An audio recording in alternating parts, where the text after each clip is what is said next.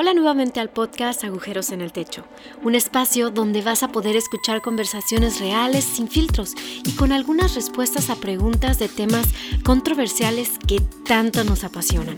Te invitamos a escuchar esto con tu mejor taza de café, porque esto se pondrá buenísimo. Que disfrutes este episodio. Hey amigos, ¿cómo están? Les mando un abrazo a todos y y bueno, el lunes pasado cumplí 30 años, estoy súper feliz, estoy contento. Estoy en el tercer piso y agradezco sus mensajes, sus llamadas, sus stories de Instagram, sus buenos ánimos, felicitaciones y, gracias, en serio gracias y, agujeros en el techo no es que quebren, no somos todos, todos tenemos un agujero en el techo, todos tenemos que levantar la mano, todos somos vulnerables, débiles y ocupamos de alguien más. Y en serio gracias por, por escucharme. Y este episodio que voy a grabar, que es el episodio 77, que se llama Fuego que arde en mis huesos, es algo que, que es una típica pregunta que yo me hago siempre y es, ¿hacia dónde voy? ¿O qué hay de mí? ¿O por qué estoy aquí en la tierra? O no sé, esas preguntas que parecen místicas, pero que muchas veces nos levantamos como con eso. No sé si les ha pasado de que hay días que sentimos que podemos conquistar el mundo y que todo está saliendo bien, que parece que el cosmos y el universo se juntaron para que las cosas funcionen. Pero hay días que las cosas no salen como queremos y nos sentimos desanimados, nos sentimos enojados con las personas, sentimos que nadie nos apoya. Y ahí sí, eh, la típica frase que decimos hoy se levantó con el pie izquierdo, era como que hoy se levantó y las cosas no le están saliendo como esperan. Como la típica frase de que algunos le dicen ahí como que seguro te fue mal porque el karma te está pagando algo, O algo así todo raro, pero, pero hay gente que sí cree en esas cosas, que si le va mal es porque hizo algo mal y no, es parte de nuestra humanidad. A veces sentirnos desanimados o animados porque somos personas con emociones y las emociones son buenas porque uno las dio. Sin embargo, hay que saber administrarlas y reconocerlas. Y hoy quiero hablar de esa típica pregunta de de qué hago yo o para qué voy o el llamado que, que tengo. Eh, recuerdo hace muchos años que el llamado de Dios cuando la gente hablaba siempre lo, hablaba en un ámbito religioso. ¿Cuál es su llamado? Yo escuchaba ser pastor, profeta, maestro, apóstol, evangelista o cosas así. Tenía que ver con áreas ministeriales. Pero el llamado de Dios, y para quitarnos un peso muy grande, y es que el llamado no es lo que yo hago en la iglesia, el llamado es lo que yo soy y lo que yo hago con lo que Dios me llamó a hacer. Parecen trabalenguas, pero es, es el llamado es lo que yo soy en mi identidad y lo que yo hago. Y lo que yo hago tiene que ver mis talentos, mis dones. Pero antes de lo que yo hago, yo soy. Y es que yo soy hijo de Dios y por eso tengo un llamado. Dios a todos nos ha dado un llamado de forma específica, general. Pues sí, amar y servir a otros y honrar a Dios en esta tierra y hacer las cosas bien, pero también tareas muy específicas. Entonces quería poner eso y es que en el llamado es importante tener los filtros claros de eso, ¿verdad? Que no es lo que yo hago en la iglesia, eso no, no, eso es más que eso. Hay gente que no sirve demasiado en su iglesia local y, y sirve en las calles o sirve en su familia o sirve en su trabajo en la universidad, colegio y sigue siendo el llamado de Dios. Y les cuento una historia de, de alguien como yo, que también le ha frustrado o que a veces no sabe, un día quiere conquistar el mundo y un día no puede conquistar las sábanas de su cama, no se las puede quitar porque está con pereza o no tiene ánimo. Y es Moisés. Yo he hablado ya varios episodios de Moisés y cosas diferentes, pero Moisés tiene historias muy buenas. Y en Éxodo 3.11 les cuento la historia, a partir del 11, que es donde Dios le habla a través de una zarza y lo llama y todo eso. Y, Dios le habla a la zarza que, y, Moisés se asombraba porque no se consumía y todo eso. Ya Dios lo llama y le está hablando. Y en el verso 11, el capítulo 3 de Éxodo, Moisés dice, pero Moisés protestó, ¿quién soy yo para presentarme ante el faraón? ¿Quién soy yo para sacar de Egipto al pueblo de Israel? Y ahí estoy yo típico, Quique, literal. No sé si ustedes son iguales, pero a mí me pasa un montón de veces que sí, Dios claramente me está llamando, pero ¿quién soy yo? ¿Verdad? Yo respondo algo con una pregunta, porque los humanos, las personas, todo queremos saberlo, somos demasiado curiosos, somos como los niños, que si le decíamos, este carro es verde, ¿por qué es verde? Porque me gusta el color verde. ¿Y por qué te gusta el color verde? Porque es mi favorito. ¿Y por qué es mi favorito? Entonces queríamos que, como niños, profundizar en todo, y Moisés estaba igual. Dios le dice algo y lo llama, y Moisés protesta. ¿Quién soy yo? Y lo que más me gusta es que sí, él le protesta, pero dice, Dios contestó, yo estaré contigo. ¿Por qué me fascina esto? Porque cuando Dios te está llamando a que hagas lo que tengas que hacer en cualquier lugar, Él no solamente te está enviando, Él te está acompañando. No hay nada más satisfactorio o más seguro que, que alguien me dé una idea y que me acompañe a hacerla. Sí, qué bueno cuando alguien te da una idea y te dice, mira, yo tengo esta idea, te puedo ayudar, pero yo te voy a ayudar. No solamente te la va a decir, te va a ayudar. Es como la típica persona que te dice, estaré orando por ti. ¿Verdad? Típica iglesia. Estaré orando por ti. Pero ¿qué diferencia hay cuando te dice, estaré orando por ti, pero quiero ayudarte? ¿Qué puedo hacer yo para ayudarte? Yo te voy a acompañar. O cuando estás pasando un momento difícil de, de duda, o un momento de dolor, un momento de angustia, un momento de, de incertidumbre. Y que la gente no solamente es generosa con lo que te dice, sino que te acompaña. Eso te da demasiada seguridad. Dios le dice, yo estaré contigo y esta es la señal para ti de que yo soy quien te envía. Dice, cuando hayas sacado de Egipto al, pueblo, adorarán a Dios en este mismo monte. Y llega aquí Quebrenes otra vez, Moisés volvió a protestar en el verso 13. Si voy a los israelitas y les digo, el Dios de sus antepasados me ha enviado a ustedes, ellos me preguntarán, ¿Y cuál es el nombre de ese Dios? Entonces, ¿qué les responderé? Y dice otro, Dios le contestó a Moisés, si hubiera sido Quique respondiéndole a Moisés, seguro es como, y Quique enojado como Moisés le dice. Y, y, en nuestra humanidad posiblemente cuando alguien tenga demasiadas dudas acerca de lo que debe hacer, posiblemente nos molestaríamos porque, hey, yo te voy a acompañar, yo te que te voy a ayudar, pero, ah, qué montón de preguntas.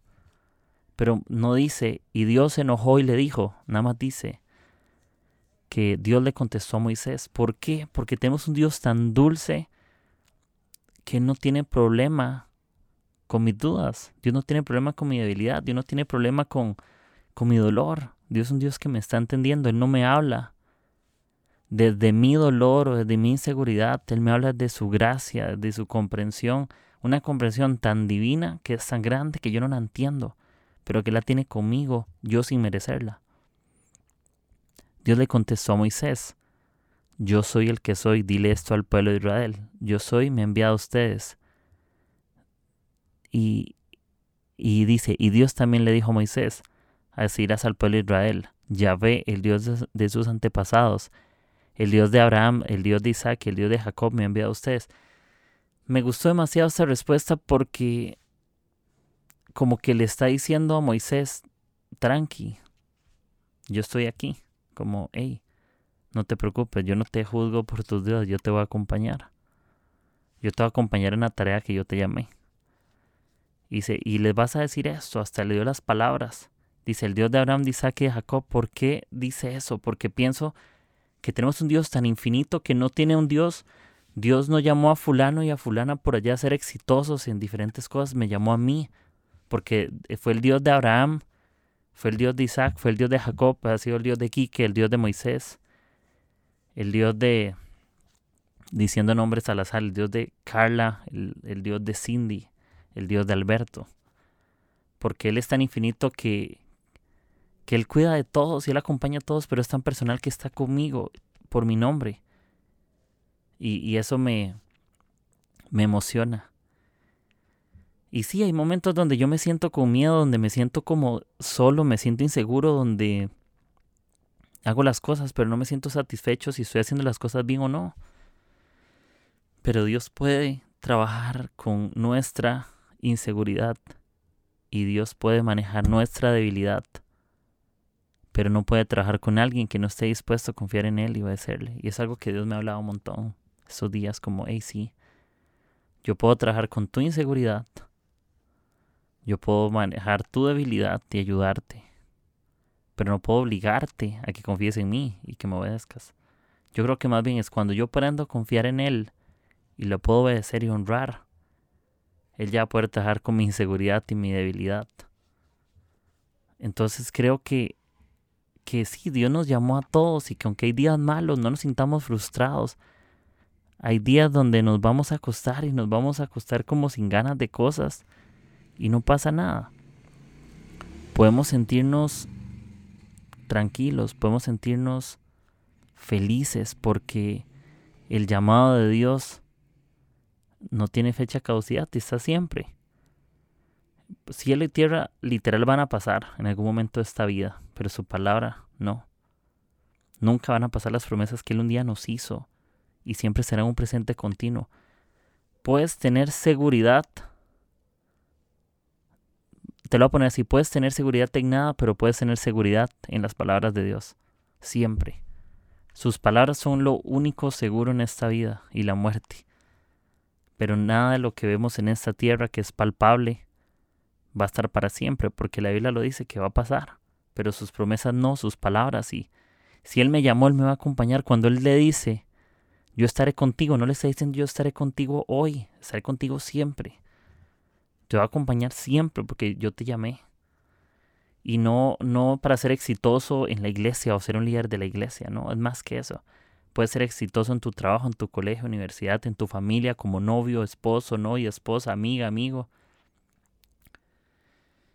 Emprendedor, emprendedora, lo que sea. Y, y sí, y hay otra buena noticia y es que Dios no nos llama a creernos fuertes y valientes. Dios nos llama a ser fuertes y valientes. Así que está dentro de mi decisión. Cuando Él me llamó y Él me dice, hey, que yo creo en vos, sos capaz de hacer esto y esto y esto. No te creas fuerte y valiente. Sé, porque ya lo eres. Dios nos está diciendo como no lo eres ahorita y tienes que creerlo para ser fuerte y valiente. Dios me está recordando que yo ya era fuerte y valiente. Eso le dijo Dios a Josué. Sí, porque seguramente Josué decía, uy, tal vez todos tienen expectativa porque Moisés abrió el mar y un montón de cosas. Pero Dios le recuerda a Josué, hey, Dios de Abraham, de Isaac y de Jacob. Sí, soy el Dios de Abraham, de, Isaac y de Jacob.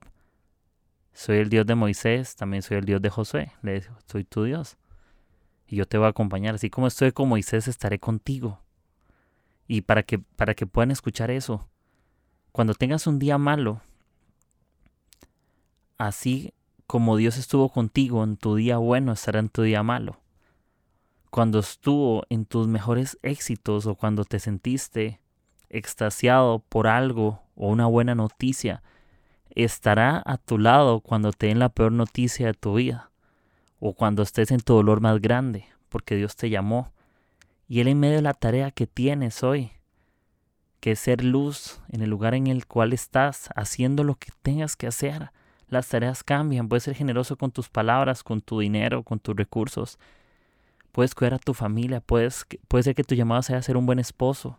Puede ser que tu llamado sea honrar tu empresa para que florezca. Puede ser que Dios te llamó a hacer podcast. Eh, y me encanta que el llamado no cambia, la forma sí. Eh, yo podría decir, yo un día estos puedo predicar con un micrófono en una iglesia, pero puedo predicarlo o puedo, no sé, creo que la palabra predica se hace muy cristiano, pero puedo comunicar un mensaje de ánimo a través de un podcast en la iglesia, a través de una conversación uno a uno. Ayer, por ejemplo, tuve una conversación con una amiga, una conversación tan buena, tan profunda y tan al corazón que yo digo, prefiero esto que agarrar un micrófono. Porque esto me hace sentirme que es mi llamado y tengo la capacidad increíble dentro de mi espíritu animar personas, con mis talentos, con lo que soy, con mis dones, con mi carácter. Entonces yo creo que, es eso, yo escojo ser fuerte y valiente porque es lo que soy. Y, y, y hay algo que es importante con el llamado. Cuando no te amas, no puedes creer en el llamado que Dios te dio porque no crees en ti, no, en menos vas a creer en lo que alguien te está diciendo. Pero la mejor forma de amarte a ti mismo o a ti misma es comprender verdaderamente cuánto te ama Dios. Cuando comprendes lo que te ama Dios, vas a encontrarte a ti, vas a encontrarte a ti mismo, a ti misma amándote. Porque cuando comprendes el verdadero amor de Dios por ti vas a, saber que Dios te ama. Y, me, me, gusta esto que, que también estaba un poco meditando y es acerca de que el tema religioso, cuando hay un llamado, Creemos que el llamado es algo súper religioso, como es, primero haz esto y luego sé. Pero me encanta que Jesús es, primero sé en mí y luego haz. Religión, haz esto y luego sé. Y Jesús te dice, sé en mí y luego haz.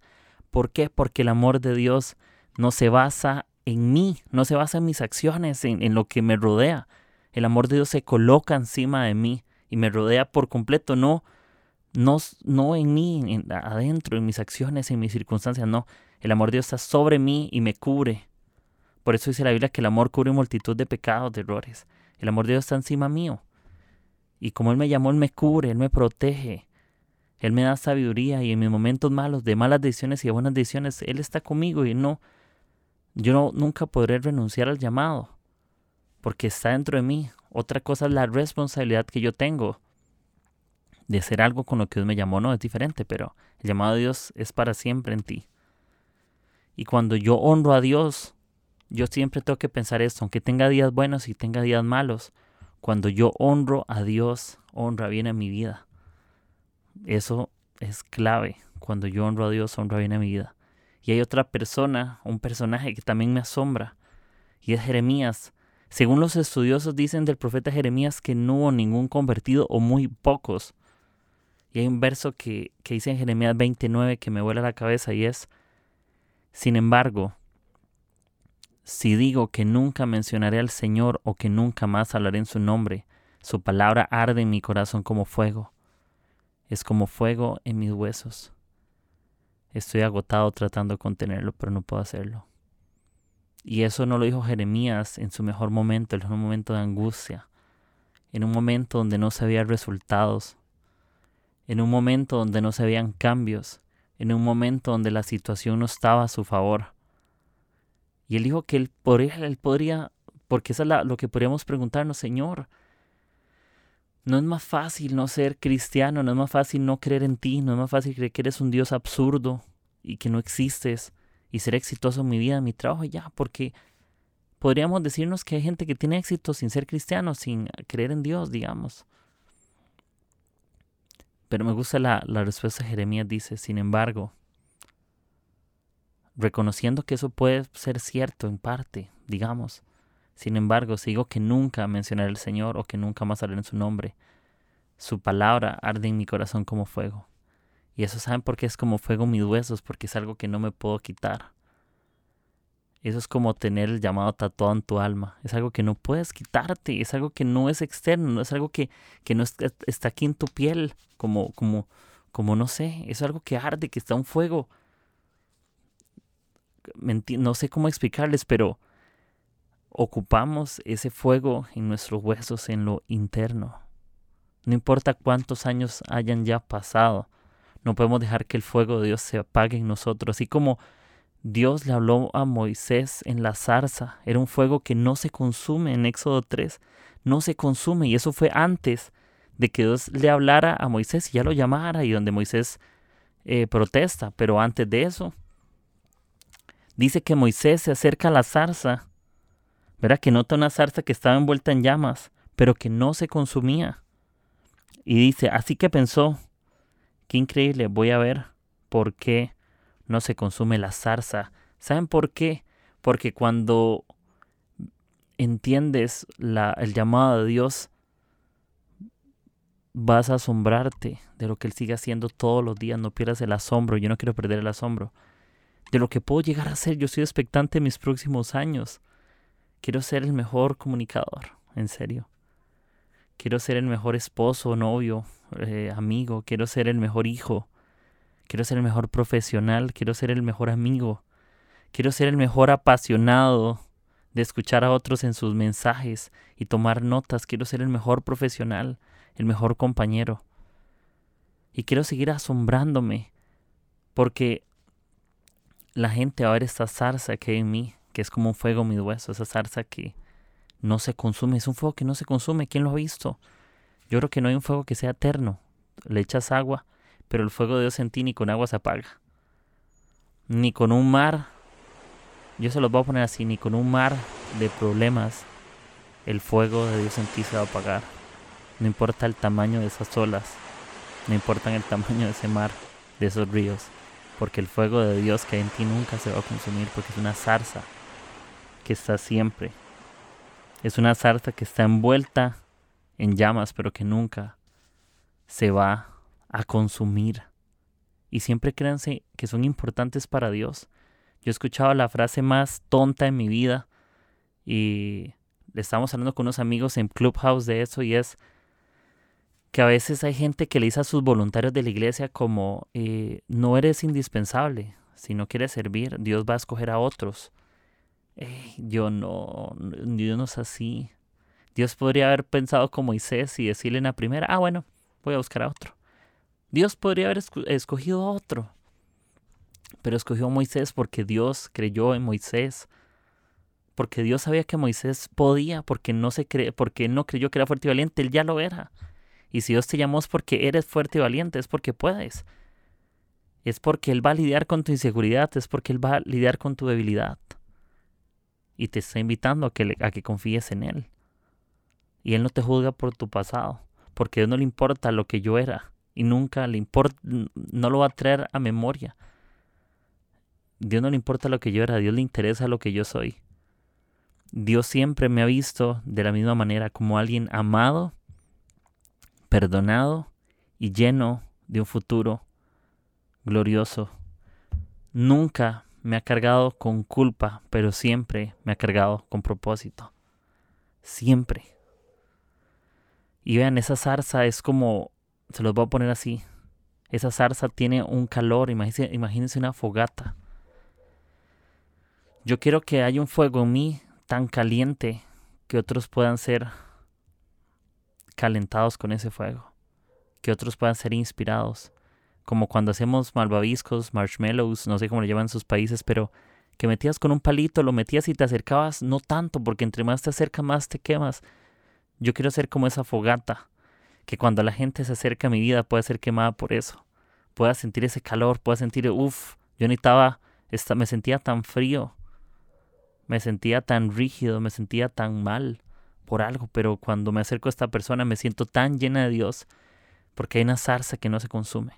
Y acércate, te hago la invitación, acércate a personas que te aman, personas que te bendicen, personas que te llevan a algo más. Y, y con esa frase que les decía de lo que le dicen muchas veces a algunos voluntarios, no eres indispensable, te voy a decir algo. Eres muy importante para Dios y Dios no está dispuesto a perderte. Dios no, no nos ve como platos y cubiertos desechables. Él nos ve como platos y vasos de usos nobles, con un buen uso. Y sí, y eso. Eso es lo que les quería compartir. Que haya un fuego en nuestros huesos.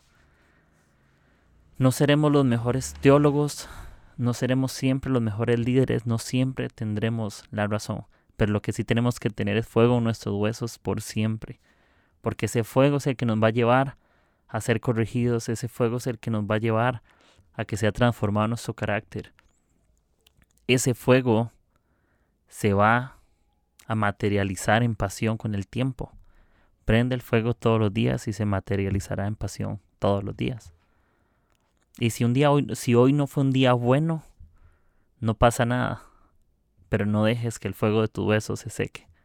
Deja que ese fuego te prenda, ese fuego te arda, porque estás en el fuego de Dios. Ni el mar de problemas ni de situaciones, de lo que sea, te van a hacer moverte del llamado. Y ahora sí, ¿para qué soy bueno? ¿O a qué Dios me llamó? Te lo voy a decir. Mantén el fuego encendido como en tus huesos. Y en ese mismo fuego Dios te hablará como a Moisés y te hará sentir qué debes de hacer. No esperes hacer todo dentro de la iglesia por aquello. Sirve a la iglesia, al edificio, ama a las personas, sé lo mejor posible. Pero tu comunidad te necesita, tu lugar de estudios te necesita, tu relación y tu noviazgo y matrimonio te necesitan. Y que ese fuego pueda contagiar a otros a ser incendiados. Porque esto es contagioso, el fuego de Dios es contagiosos. Estoy agotado tratando de contenerlo. Terminado, Jeremías, pero no puedo hacerlo. El amor y la gloria de Dios es irresistible. Así que amigos, que ese fuego sea irresistible en nosotros. Mucho ánimo. Y si alguien te ha dicho que no sirves para nada, que eres una inútil o no sé, yo nada más quiero cambiar esas palabras. Eres importante, vales mucho, eres amado, perdonado, perdonada y con un futuro glorioso. Te mando abrazo y gracias por escuchar este episodio. Uf, esto me inspira, te los prometo, estoy así, ah, quiero fuego en mis huesos todos los días de mi vida. Y gracias amigo, buen abrazo a todos, que la pasen súper bien y gracias por escuchar el episodio 77. Que estén súper, súper bien. Chao. Si te ha gustado el episodio de hoy, no olvides de compartir con tus amigos en tus redes sociales. Recibe las notificaciones de nuestros nuevos episodios suscribiéndote en Spotify, Apple Podcast o Anchor. Gracias por formar parte de Agujeros en el Techo. Nos escuchamos hasta la próxima.